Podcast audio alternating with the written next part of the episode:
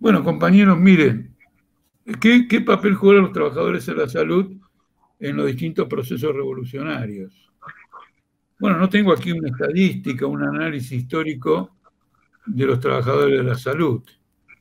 Ustedes vieron lo que la salud representó en todos los procesos revolucionarios, empezando por el ruso y el último que hemos tenido, el cubano. Es muy interesante meterse en esto, porque prueba por el lado contrario el antagonismo entre el capitalismo y la salud. Es decir, ¿cuáles fueron las primeras tareas de estos procesos revolucionarios? Los derechos a la mujer, los derechos laborales, la jornada de ocho horas y el desarrollo del sistema sanitario. Uno puede decir que hoy el sistema sanitario de Cuba, no digamos el sistema sanitario de la Unión Soviética, eh, en determinado momento se encuentra en un franco deterioro, pero eso ya tiene que ver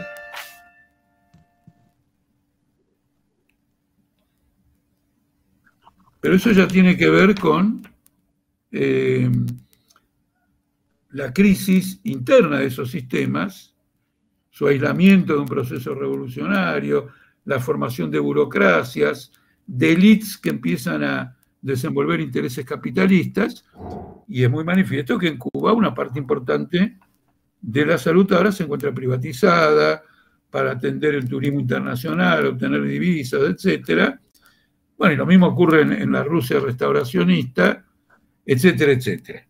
Pero eso tiene que ver con el agotamiento y la crisis de procesos revolucionarios que en el ámbito nacional no podían ir más lejos que eso. Pero en la medida en que transformaron el sistema o que lucharon por transformar el sistema, dieron pasos gigantescos, digamos, en esa dirección. Ahora, obviamente, en lo que nosotros llamamos trabajadores de la salud, hay una diferenciación de clases. Es decir, los médicos no son todos trabajadores explotados. No están todos atendiendo una cartilla que les marca horario de atención a cada paciente. No son todos médicos de hospitales que a lo mejor trabajan en condiciones muy, muy negativas. No, no, hay grandes asociaciones capitalistas, hay sectores, hay una diferenciación social. Eso es indudable. Entonces, pero también en esa diferenciación social hay médicos luchadores, hay médicos socialistas, tenemos organizaciones gremiales que han tenido un destino variado, pero que en ciertos momentos de su historia jugaron un rol muy importante, especialmente cuando la izquierda tenía influencia en ellas. Hoy mismo está la organización de los médicos en la provincia de Buenos Aires, ligado al movimiento obrero de un modo general. Eh, hay otras organizaciones, médicos municipales, porque esto que yo respondí en una pregunta anterior, se manifiesta en este terreno también. Al que me preguntó antes cuándo la salud se transformó en lo que es hoy, o, cuándo el capitalismo generó todo esto, y yo ya di esa respuesta, y mostré que es un proceso universal de confiscación económica y de separación del productor de su producto de trabajo y la apropiación por el capitalista, los médicos se han transformado en su mayor número en trabajadores asalariados. Naturalmente que pueden tener una conciencia de querer de aspiración ascendente social o lo que fuere, pero son trabajadores asalariados. Eso influye. No se puede desconocer y sería una torpeza detrás del concepto trabajadores de la salud incluir, digamos, todas estas variedades. Quiero decir, decir que son lo mismo, no que deban luchar en conjunto, deben luchar en conjunto pero no son lo mismo. Y probablemente en la experiencia cotidiana, en los hospitales, en la experiencia cotidiana, en los centros de salud, eso se manifiesta en la divergencia de propuestas, en los que quieren organizaciones más independientes y combativas, por referencia a los que proponen ámbitos de diálogo con las patronales, etcétera, etcétera, etcétera.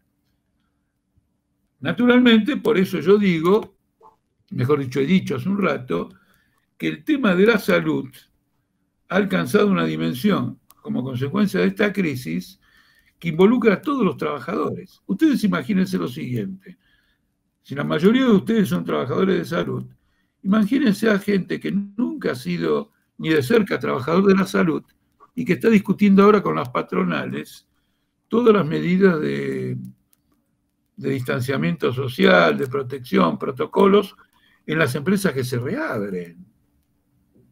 Ustedes se dan cuenta que están discutiendo la vida de la humanidad y son obreros fabriles. O están discutiendo el sistema de transporte. Porque uno de los problemas de la reapertura de la economía no solo es que no hay protocolo de salud en las fábricas y las patronales lo sabotean porque eso aumenta los costos, sino que es necesario que el trabajador, para no portar el coronavirus a la fábrica, tenga un sistema de transporte propio de su empresa. Eso muchas empresas no lo quieren hacer, es otro costo. Por otro lado, un trabajador de la Villa 31 que vaya en un transporte de la empresa a una fábrica que tiene un protocolo, no por eso no deja de, contagiarse en la Villa 31, y el hecho de que en la puerta de la fábrica haya alguien con un aparato para detectar si está contagiado o no, no es cuestión para nada, porque si los obreros vienen contagiados, no van a trabajar, la reapertura no tuvo lugar, entonces lo van a terminar despidiendo. Una observación que les quiero hacer es la siguiente. Una de las razones principales, principales, para que los, para los gobiernos no declaren la cuarentena, es que cuando un gobierno decreta la cuarentena, es decir, eh, eh, viabiliza la cuarentena en la forma de una ley o de un decreto, de un instrumento jurídico, se, hace, se hace responsable ante la justicia de las consecuencias económicas. Entonces, acá, en Argentina, este Alberto Fernández tuvo que inventar pago de salarios, el IFE, para los que están desocupados, esto, lo otro. Porque claro, ¿por qué no puedo salir de mi barrio a trabajar? Porque hay un decreto que declaró la cuarentena. ¿Y entonces qué como? Entonces el tipo que dictó la cuarentena le dice, te doy un IFE. Independientemente de que te bajo la jubilación, te quito la movilidad, permito suspensiones, es un gobierno capitalista, pero asume una responsabilidad porque jurídicamente puede ser importante. En cambio, Trump, Piñera y Bolsonaro dijeron, no, nosotros no queremos ninguna responsabilidad no queremos ninguna cuarentena. El Estado no quiere quedar comprometido jurídicamente. Aún así, aún así, tanto Trump como Piñera y como Bolsonaro han tenido que habilitar partidas presupuestarias sin pasar por el voto del Congreso para atender gastos de gente que ha sido despedida. Pero eso ya es una medida de tipo política que pueden hacerla o no desde el punto de vista jurídico en cambio, el que dictó la cuarentena está obligado de alguna manera a hacerlo. Miren ustedes, para ver si hay cuarentena o no, lo que está en juego es la responsabilidad ante la vida del trabajador. Y recuerden que tuvimos una polémica con la izquierda en la que virtualmente no quería ninguna cuarentena. Lo presentaban como un acto despótico del Estado, que indudablemente lo es, como todos los actos del Estado, todos los actos del Estado son tomados por una minoría para aplicar por medio de la policía, el ejército, los jueces, la burocracia, los alcahuetes los fiscales, a la mayoría del pueblo, lo interpretaron unilateralmente por ese lado y no vieron que comprometía al Estado todo esto. Y bueno, en este momento hay una división a nivel mundial entre los que hacen la cuarentena y los que no, y mientras el que no hacía, como Piñera, tuvo que echarse atrás y hacerla, otros que la hacían han abierto todo, como ocurre con el gobierno italiano, que creo que va a iniciar el campeonato italiano de fútbol en pocas semanas. Acá hay una crisis completa. Y a mí me parece que yo debo poner el acento por las ideas y las caracterizaciones de nuestra organización política en la comprensión de este fenómeno. Es decir, que vivimos un momento histórico especial. Y tenemos que asumir esa comprensión y las conclusiones que derivan de ella. Quisiera aprovechar esta oportunidad eh, para, introducirlos y comentarlos, si me permiten el paréntesis de la charla, eh, eh, por un problema que estamos teniendo en la capital federal.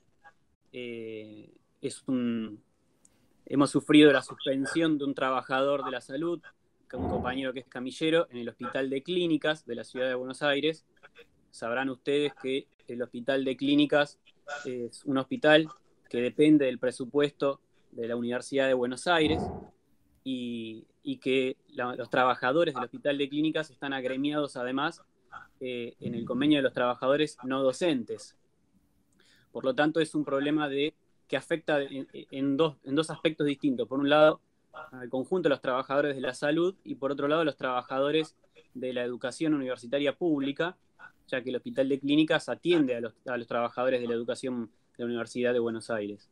Eh, el compañero fue suspendido por la dirección del hospital justamente por estar organizando a los compañeros eh, en pos de, eh, digamos, conquistar todos los, conjuntos de materiales e insumos de bioseguridad para defenderse. muchos casos de COVID están llegando al hospital. entonces, primero quería introducir esta cuestión porque desde Tribuna de Salud, evidentemente debemos tomar este aspecto, este problema, para poder lanzar una campaña nacional como tribuna de salud y también en los gremios universitarios y, en el conjunto de los trabajadores, eh, en solidaridad con el compañero y para eh, que se retire la suspensión que se le ha aplicado, que no es una particularidad del trabajador del Hospital de Clínica Daniel, que en este momento no se pudo conectar él, eh, sino que esto está sucediendo en el conjunto de las provincias, en Tucumán, hemos también publicado algunas notas en Tribuna de Salud haciendo denuncias de persecuciones hacia los trabajadores que se organizan en reclamo de sus insumos de bioseguridad. Eh, en el Hospital de Pena, en el Hospital Pena, acá en la Ciudad de Buenos Aires, el subcomité de residentes y concurrentes ha hecho una denuncia pública, también. En el Hospital Fernández, los enfermeros han denunciado públicamente en los medios de comunicación los aprietes que han recibido por parte de la dirección de los hospitales es decir, es un panorama general que se está viviendo y hemos sufrido en concreto la suspensión de un compañero que es parte de Tribuna de Salud y por lo tanto les queremos comentar esto porque seguramente lanzaremos una campaña luego de la charla. Quería sugerirle al compañero que habló recién si él puede escribir una nota contundente, clara, fuerte, este, y nosotros la publicaríamos en Política Obrera. Y de ese modo nos uniríamos a esta lucha tan importante en el Hospital de Clínicas. La observación del compañero de que une la lucha de la salud con la lucha universitaria es fantástica, es muy atinente, porque creo que ha habido reuniones de las direcciones estudiantiles, de los consejos superiores, ¿y qué han hecho por el Clínicas? ¿Qué han hecho por el Clínicas? No han hecho nada. Hay que denunciarlo porque el clínica está bajo responsabilidad de la universidad, como otras instituciones de salud en las provincias.